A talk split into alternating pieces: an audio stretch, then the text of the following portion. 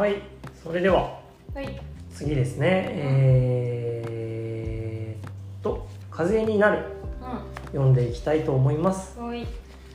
それはですねまあこちらも、まあ、またさっきのこう朝のネクタイがこうちょっと短めの連作でうん。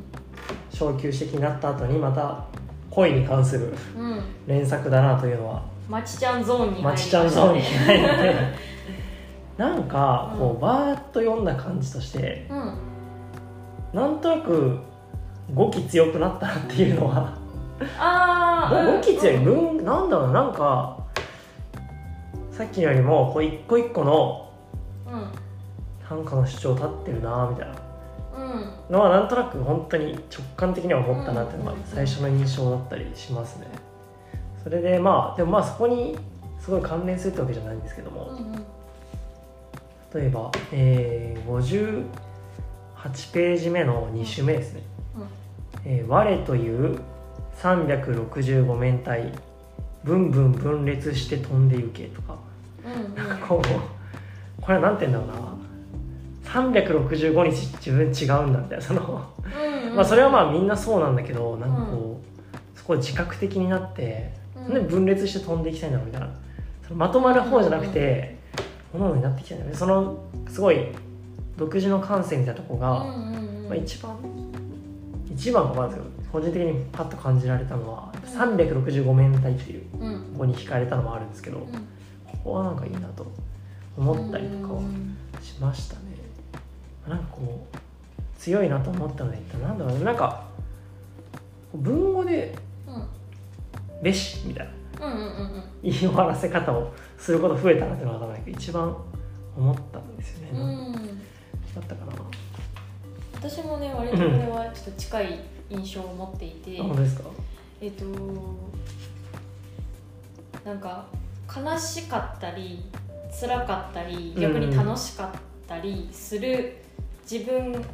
一人一つの自分がそういう風な感情の上下に振り回されてるというよりかは、それぞれその時の自分がうんうん、うん、あって、それはしゃあないそういうもんっていう踏ん切り踏ん切りというかああなるほどね。ちょっと自分を客観視して、まあ、私ってこういう感じよねっていうのが分かってきたのかなっていうちょっと大人になってきて。自分の感情のいなし方みたいなのが分かってきたタイミングなのかなっていうような印象はあって。あーはーはーはー365面体のやつも私はそういうふうに捉えていてうんうん。365回分の日々と感情があるわけで、うんうんうん。もうそれはもう別々その日々日々その時々なのでそれそれに都度対処していきましょうというような気分の落ち着きが発生したのかな。だから今まではずっと不安定だったこうなんか例えば綺麗でいろよって言われて綺麗でいなきゃって思って泣いたりとかそういうそこまでのこうブレみたいのは持たずにこうちょっと自分の在り方として強くなったのかなっていうところがこう何々しておりぬとか何々美しみたいなこう言葉としての強さ自立っぽさみたいなのに出てるのかなみたいな。そうですよね。なんとなくそういうイメージ。ちょっと大人になったんかなって思った。いやでも思う。なんかね、うん。まあ最初に思ったのはなんだろうな。55ページの、うん。こう、えーまあ2時間でシンデレラとなる、えーあ青前にうん。核戦争の話などするっていう、うん。まあ、それ自体は相手のことで、うんうん。まあこれまでも言ってたかなと思うんですけど次に、えー君の言う核戦争のその後をうん。流れる水にならんか我とっていううん。だからその返しが生まれてることがこうなんかまちちゃんのうんうん。こうちょっとそこでそんなの言うんやったらみたいな、うんうんうんうんうん。ちょっとこう足先一歩出たかなみたいな感じが、うんうんそういうところにもなならんか我とですよほぼ今で言った千鳥みたいな。ならんか。もうなんかなりたい私とかじゃなくて俺とならんかっていうその問いかけとして強めになってるのかね、なんか受け取るだけじゃなくなってきたなっていうそう感じそうそう。そのそ彼にこう言われて悲しい彼にこう言われて嬉しいっていう彼に一方的に感情が振り回されてる状態からそれに対して私はこう思いましたけどねううん。のところまで精神を保てるようになったみたいな感じ。がする。だからこそあ違うんだよ私のっていうのが出てきたから365面体うんでうんうん。おのおのやってこうみたいなうん。気持ちになったのかなっていうのは。まあ多分もうちょっと若いまちちゃんだと、あのあと2時間で帰らないかん時に核戦争の話されたら多分めっちゃへこむと思う。そうそうそう。もうちょっとさみたいな今後の話とかさって多分思っとったかもしれんけどあまあでもあなたってそういう人よねっていう距離の取り方をちょっと取れるようになったんかな、核戦争の話って。うん、まあこの当時もやっぱセンスないから。どうん、そうね。うなのかな？86年ちょっと歴史的な背景がしたマジで僕わかんない私も、高校も歴史怪しいんで。うん、あ全然わかんないよ私。日本人と全然わかんないもん。マジでわかんない。いやちょっとり歴史捨ててきたのはこの本を読むにあたってちょっと。わかんない。地理が細長いことしか知らん。地理が細長くて大陸大陸が6個か7個かあることぐらいしか知らん。いやちょっと社会激弱コンビだったんでやばいね。そこにできないですけど。やばいねいやーセンスないですよね。10夜10時に2人、うん。多分2人でいて。うん。核戦争だってその夜あと2時間で帰らなきゃいけないことを考えると、まあ、昼間とかじゃないんだろうなと思う、うんうんまあなんとなく定説的にではあるけど、まあ、夜ご飯に行ったりとか飲みに行ったりとかしてまた終電があるとか、門限があるとかであと2時間で帰らなきゃいけない。みたいな意味合いを含んでると思うんだけどもうあと2時間で私たちバイバイしなきゃいけないんだよ。引き止めるとかそういうそのその段階じゃないの2時間って。もうちょっと痛いなみたいななんかそういうそそういうとこじゃなくてみたい2人より世界みたいな、な、うん。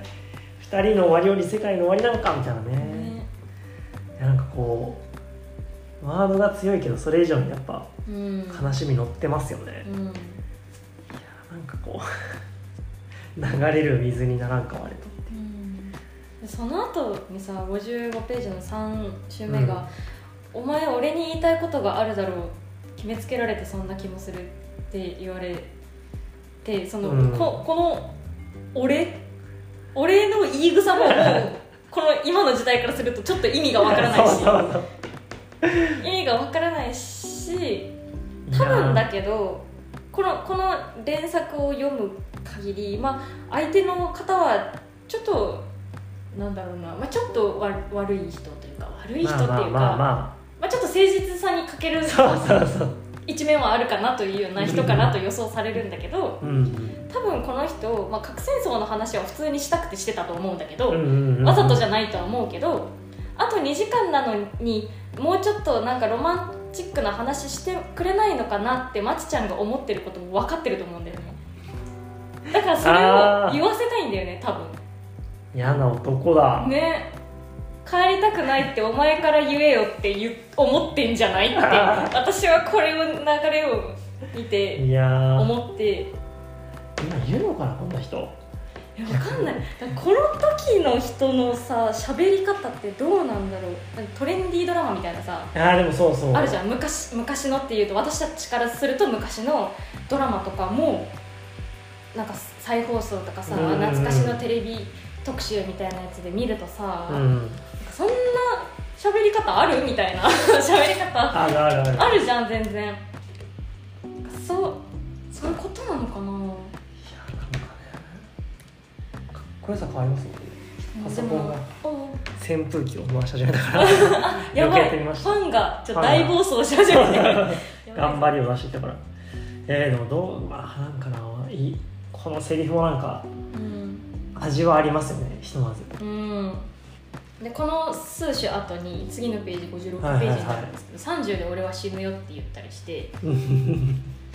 もう完全にね、うん。おちょおちょくって言ってなさこうくすぐりに来てますよね寂しさを、この俺はまちちゃんが俺のこと大好きなのめっちゃ知っててうん。めっちゃ分かってるからこそこういう態度を取ってるんだよね絶対 でなんならまちちゃんもそうそれがゆえにこういう態度を取られてるのも分かってるけどなんか共依存みたいな感じで こうダラダラ続いてるみたいな感じなのかな。その中でうん。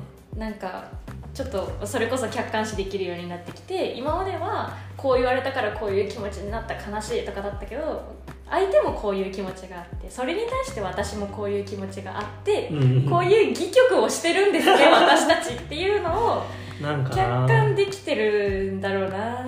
まちちゃんが徐々に擦れていってますね。まちちこんな感ゃんまちちゃんが恋愛を経験しているみたいな。まあこう順番に読むとそう思いますよね。うん。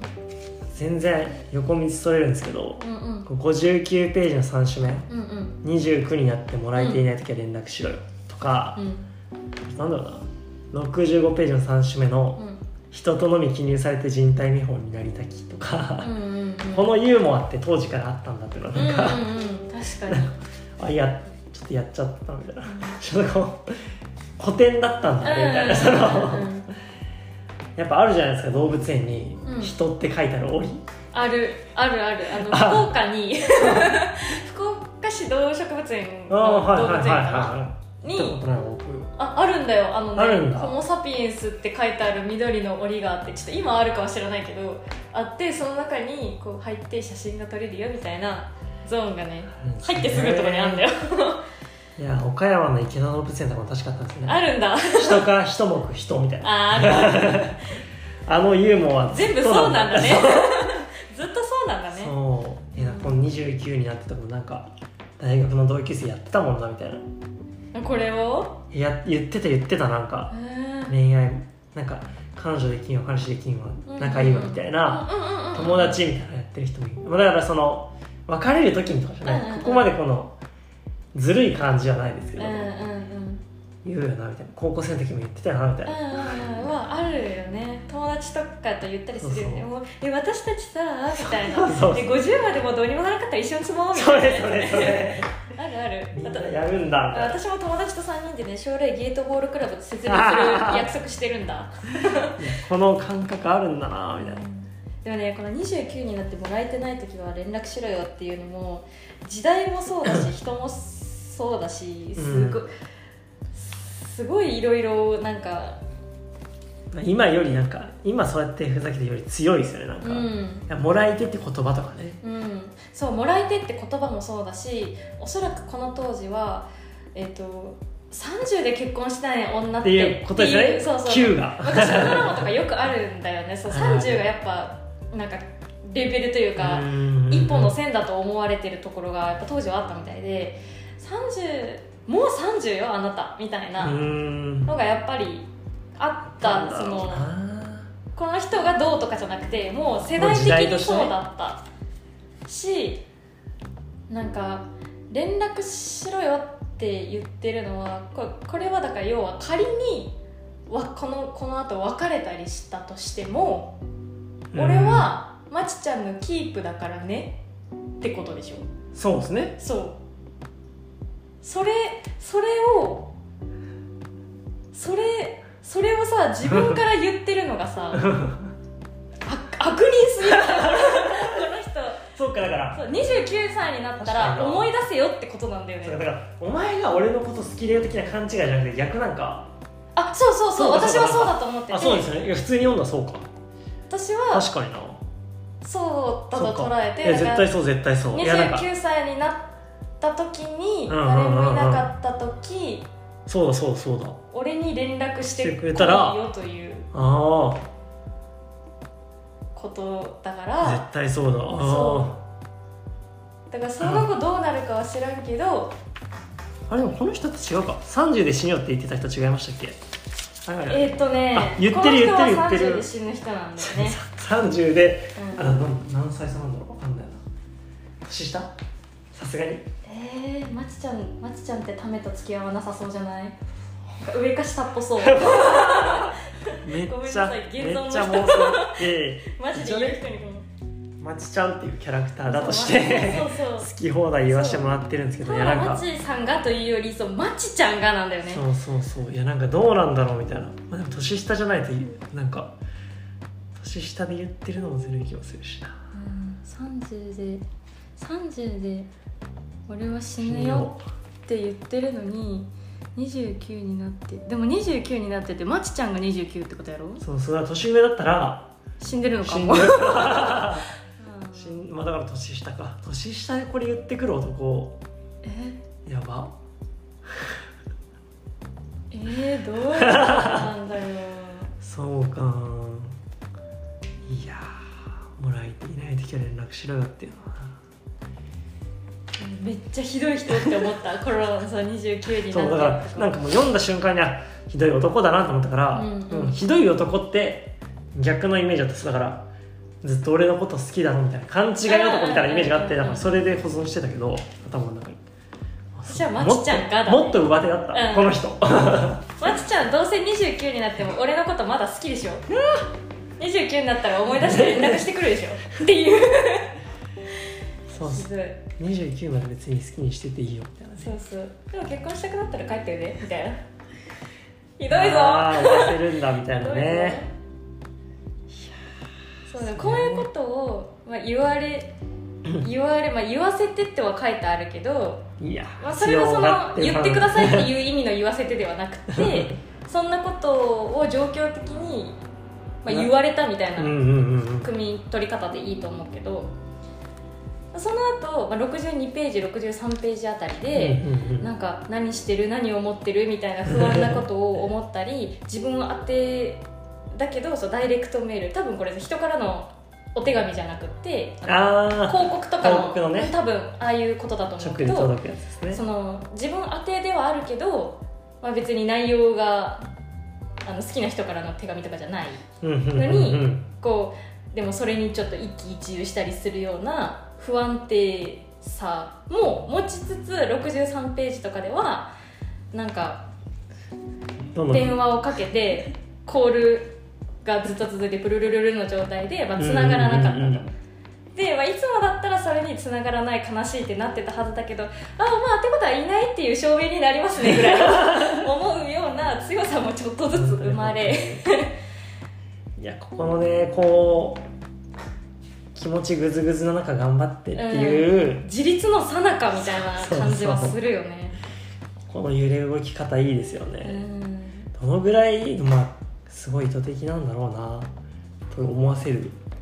うんどうなんだろうね。なんかその何個か歌集を見ていくとうんうん。別はこれは褒めでもけなしでもないんだけどものすごくギミックというかうんうん。うん単価的な技みたいなものを感じる一種とか連作とかってたまにあったりするんですよね、普通に歌人さん歌人さんっていうかその商業の本とかじゃなくても普通にツイッターとかノートとかで、まあ、単価を出してる人とかのやつを見たらあこの人なんか技術があるなみたいな思い方をすることもあってそれがよく作用する時もあれば、まあ、悪く作用する時もあるんだけど多分ね田村真知さんの技術めっちゃ入ってるけど技術技術してますよって感じがねこういやらしく見えてこないからうん。読みやすいんだよね多分。読みやすいけどちゃんと印象に残るんだよね。いや これもなんかこう歌集の単位でこう読んでいくのも、うん。うんこうまちちゃんについてちょっと思いを馳せれるのはうん。意外と発見だったかもななんか、うん。連作っていう気持ちで読んでたから確かに。まちちゃんっていう。本当にそう。なんか作中えっ、とその短歌の中の主人公のことを主体っていうような言い方をするんですけど、うんうん作中の主体が自分だっていう人もいれば自分じゃない人もいれば、だから要は自分の日記みたいな感じで自分の体験をもとに話し、あの作品を作る人もいればうんうん。全く物語みたいな形でファンタジーみたいな感じで全然こう違う空想の話をする人もいる中ででそれをどっちも作るよっていう人もいる中で、うんうん。まあ、ここまでのまちちゃんはもう絶対自分がまちちゃんで まちちゃんが喋っててまちちゃんが思っててっていうのをものすごい出してるそうですね。状態、そこがうまくまあなんか逆にこうただだらだらと自分のこと言うだけになる時もあるじゃないですか。自分で書いてみると、そうじゃなくまあキャラ立ちされてるっていうのもいいのかなと思います、うん。サザンどれもこれもかってサザンで終われて。うん。サザンサザンサザンってどれぐらい通じるのかな。でもまだ「紅白」出るじゃないですか。うん。うちねお父さんとお母さんがサザン好きだったからああそうちっちゃい頃からずっとサザン聞かされててえなんかサザン多分ほあのど他の同級生より曲とかは知ってると思うんだけどうなんだろうな。いやなんか20年後にまた読んだらどうなるんだろうみたいな感じあでもまあ確かに。なんかそれもまた思いますよね。でもサザンってサザンオールスターズありきすぎるというか。うんそうだね。到達するんかなみたいな。うん。知らなく読んだらみたいな。いややっぱ固有名詞出してるゆえの趣が出てますようんうんね、うんうん特にねこのこの一作についてはあのちり紙交換とかダイヤルを回すとか、そうそうそうそう。まあその後どうなるかはねもちろん私たちもわからないから私たちが今作ってる短歌の言葉も今後変化していくのかもしれないけど、うんうんうんうん。この時のこの言葉ってこのタイミングしか使えないからそう。なんかそれがなんかパなんか簡単に言うと風化するって意味ではうん。デメリットに聞こえるけど、うん。逆に風化できる。その、うんうんうんっていうのはいいのかなと思いますよねなんか、いや。という感じでうん、うんまちちゃんがちょっとこうすれ 恋愛をとの向き合い方がちょっと変わってきたのかなみたいな連作でしたすね、れつつはい自立もしつつ、考自分の性格も分かってきつつそうそうでどうしようみたいな中で次夏の船ですかね、ちょっと楽しみですね、うん。そういう視点もあるのかと思いつつ。うんうん。うんさあ皆さんもちょっと読んでみてください。夏の船、短期受け挟みます